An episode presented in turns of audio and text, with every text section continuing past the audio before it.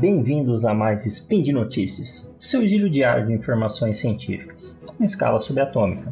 Meu nome é Augusto Sérgio Rodrigues e hoje, dia 13, Aurora do calendário Decátria e dia 14 de janeiro do calendário Gregoriano, mais dicas com o Manual do Solteiro Químico, parte 22. Vamos nessa para as dicas de hoje, pessoal. Speed Notícias.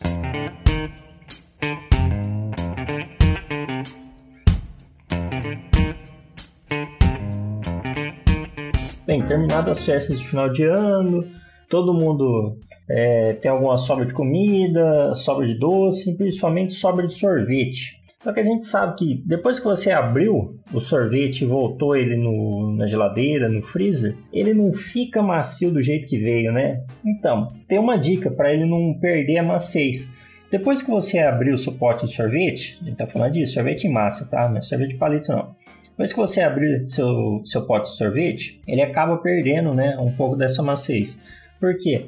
O, o gelo do freezer acaba acumulando nele, deixando o, o sorvete endurecido. Fora que isso também altera o sabor. Para você evitar esse acúmulo de gelo dentro do, do seu sorvete e manter ele ainda bem, bem cremoso, guarda o pote num freezer dentro de um saco plástico dentro de uma sacolinha bem fechada, ou até aquele papel filme. Isso evita a formação de gelo dentro do seu sorvete. As gotículas de água que ficam dentro do, do freezer, elas vão, não vão conseguir se depositar no sorvete e com isso ele não vai virar uma pedra de gelo, ele vai continuar sendo macio e cremoso. Então essa é a dica para o sorvete não perder a maciez depois de aberto guardar ele dentro do freezer com é, fechado numa sacolinha plástica, tá bom? Ou um papel filme, enfim, proteger ele daquela atmosfera do atmosfera úmida do freezer. Beleza, pessoal? Próxima dica. Próxima é para você que vai querer fazer alguma sobremesa para as próximas festas ou alguma coisa assim. Aí você vai lá e faz aquela gelatina. Só que na hora de desenformar, ela quebra, sabe? Você faz aquela gelatina, é aquela arco-íris ainda em camada, só que você vai desenformar, ela quebra. Então, a dica aqui é para desenformar a gelatina sem quebrar. Para você ter gelatina inteirinha, é, depois de dela congelada, desenformar ela ficar inteirinha, você vai utilizar um pouco de temperatura alta. Nesse caso, pega depois que você tirou esse frasco, a, gelatina, esse, esse, pode ser um bowl, igual minha mãe fala, né? Tira a gelatina antes de você desenformar ela, mergulha essa forma na água quente, tá? Não é uma água fervendo, é uma água quente. Ou você também pode envolver ela em uma toalha com água quente. Depois de alguns minutos, é só desenformar ela dando umas batidinhas no recipiente. Ela vai derreter a superfície da sua gelatina fazendo com que ela desgrude da forma. Mas por que, que isso acontece? Primeiro, o que, que é gelatina? A gelatina nada mais é do que apenas uma versão assim processada de uma proteína estrutural que vários seres vivos têm, vários animais, incluindo seres humanos, chamada colágeno. Na verdade, o colágeno é quase um terço de toda a proteína do corpo humano. Por que, que a gelatina forma. É, é, por que, que ela endurece primeiro? Para você fazer a gelatina, você coloca água quente nela. Essa água quente ela tem energia e essa energia é suficiente para quebrar as ligações fracas que unem as como se fosse tranças da gelatina. O formato da gelatina em pó ela, ela tem como se fosse tranças, ela não é uma gelatina em forma licoidal. Com isso, ela se desfaz desse formato, tá? Devido à temperatura, ela se desfaz e você fica com, com cadeias de polipeptídeos boiando na solução. Você diluiu a gelatina na água quente. O próximo passo então é colocar água fria e colocar, colocar água fria e depois a, gelatina dissolvida na geladeira para que ela resfrie durante algumas horas. Ela endurecer. Quando você esfria a mistura, as cadeias de polipeptídeos começam a, re, a se reassociar e a forma novamente e, for, e, formar novamente a estrutura helicoidal. Então, o, a questão é que o processo de resfriamento é lento e essas tranças que, que antes estavam bem juntas agora foram separadas e em alguns locais dessas tranças tem água também, porque as tranças já não estão perfeitinhas. elas já estão meio bagunçadas, vamos dizer assim. A água entra né, nessas tranças entre as cadeias, entre, entre as cadeias dessas tranças. Aí a cadeia de proteína que resulta do resfriamento dá o formato de gelatina e a água dá aquele balanço característico que torna a comida, sabe, popular entre as crianças, principalmente, e outros adultos também. Ela dá aquela balançada devido à água que está ali no meio das cadeias dessas tranças, essas tranças de polipeptídeos. Quando você reaquece essa superfície, ela volta a, ao estado líquido, pelo menos superficialmente, é quando ela desgruda da forma. Então a dica é essa, para você, desenformar gelatina sem quebrar, é só mergulhar a forma numa, na água quente ou envolver com uma toalha com água quente, só para ela dar aquela leve derretida nas bordas. Sai facinho, gente. Próxima dica é de limpeza. Como re remover os cabelos do ralo? Somente ralo de banheiro ou ralo de pia, né? O ralo de pia é mais complicado. É, ainda mais eu que estou numa situação que estou ficando careca, é cabelo para todo lugar. Não adianta, o cabelo cai e ele vai se acumulando num ralo, principalmente quando você lava o cabelo, é, lava o rosto na pia, cai um pouco, é inevitável. Para evitar essa sensação de desagradável de ficar pegando aquele monte de cabelo na mão, tudo molhado, como é que você pode fazer? Usar uma agulha de crochê para remover os cabelos, os fios. Devido à forma da, da agulha de crochê, ela é perfeita para você pescar os fios de cabelo. Esse formato favorece a, você retirar os cabelos do, do ralo. Então, para retirar cabelo de qualquer ralo, uma agulha de crochê vai ajudar para caramba. Aproveitando, crochê é uma das coisas mais antigas que existem na, na humanidade. Inclusive a palavra crochê, ela vem de um termo existente no dialeto nórdico, que significa gancho, né? referente à, à forma do bico da agulha de crochê que puxa os pontos.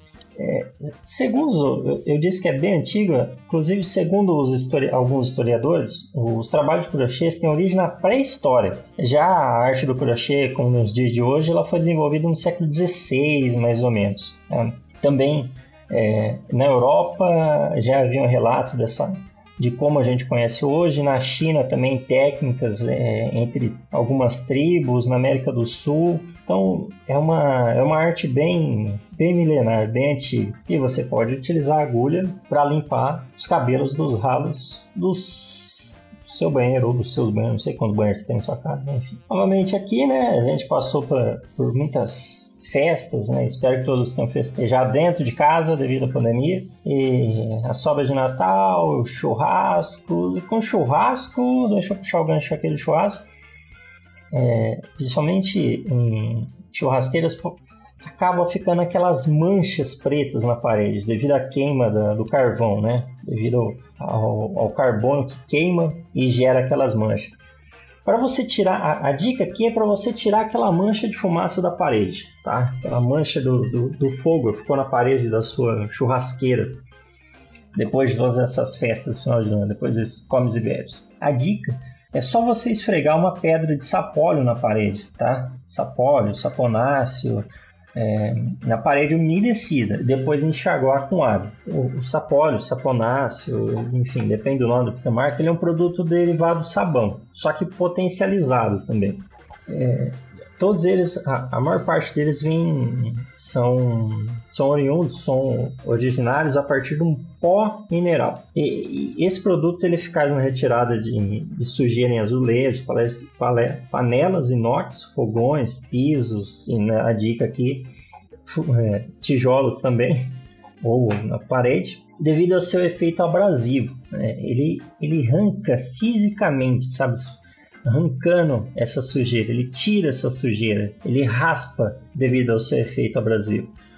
Os abrasivos eles são assim substâncias naturais ou sintéticas, elas são empregadas para desgastar mesmo, polir ou limpar os outros materiais, que, que, no, que é o nosso caso aqui. E alguns desses eles correm, ocorrem em veias na crosta terrestre. Já outros são os próprios minerais formadores de rocha. É, por exemplo, o diamante é o abrasivo natural de maior dureza que se conhece.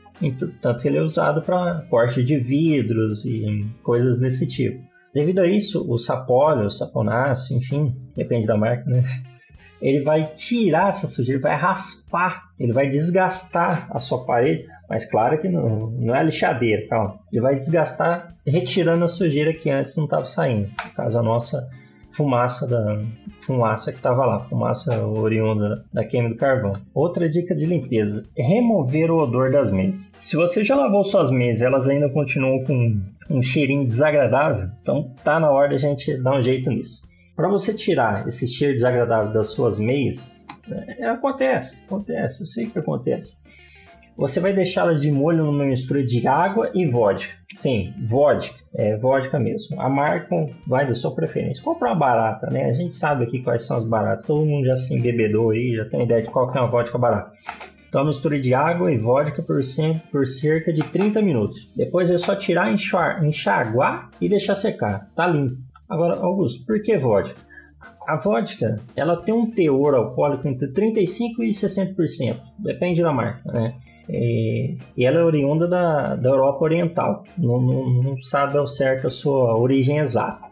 Devido a essa concentração alta de, do teor alcoólico, ela vai funcionar como um álcool que você compra para limpeza também, mas sem deixar nenhum odor. Então, quando você aplica a, a vodka diluída em água nas suas meias, o álcool da, da vodka vai matar as bactérias que, tal, que estavam no, na sua meia, é, causando os odores. Tá? É, isso dá até para limpar carpete também, dependendo, ou desodorizar roupas, enfim, mas vamos ficar na dica da meia aqui. Depois vocês testam aí com, com outros odores e pode deixar os comentários se quiser. Então, é, o álcool existente, a concentração de álcool existente na, na vodka já é o bastante para matar essas bactérias que causam os odores. Lembrando aqui, gente, é para essas bactérias de odor, não quer dizer que mata Covid, tá? Covid é outra coisa. Covid, vamos lá, gente, álcool em gel, álcool 75%, lavar as mãos com água e sabão, tá bom? Estou falando aqui de bactérias que causam odores.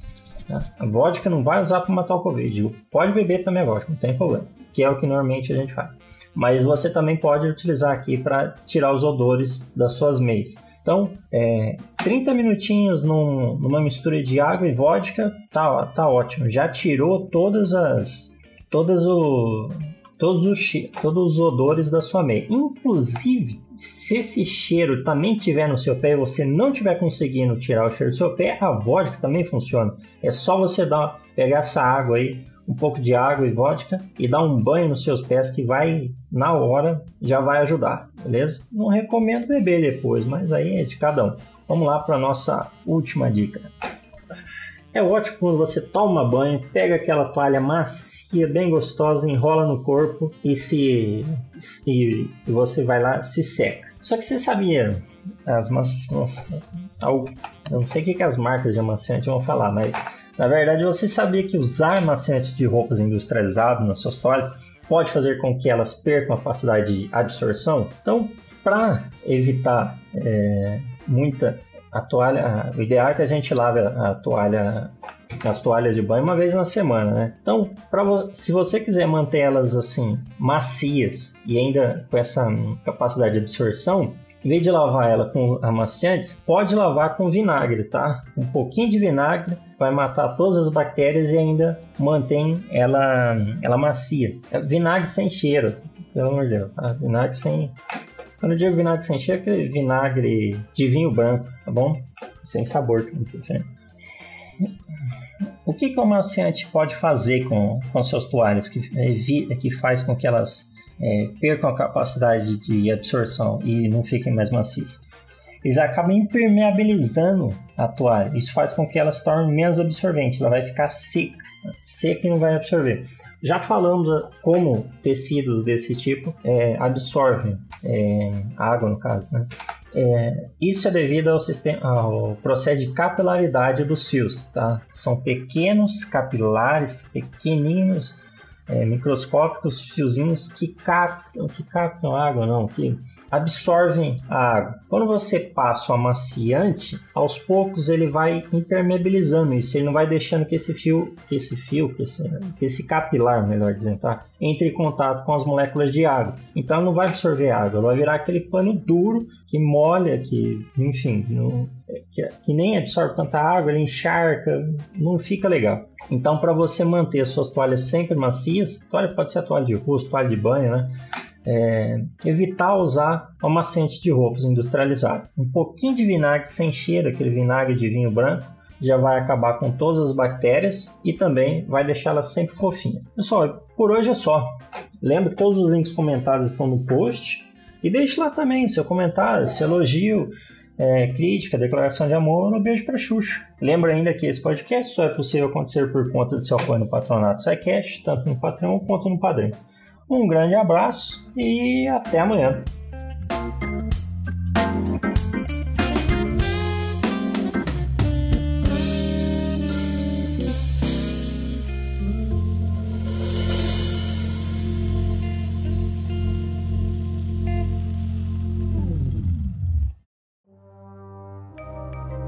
Este programa foi produzido por Mentes Deviantes. deviante.com.br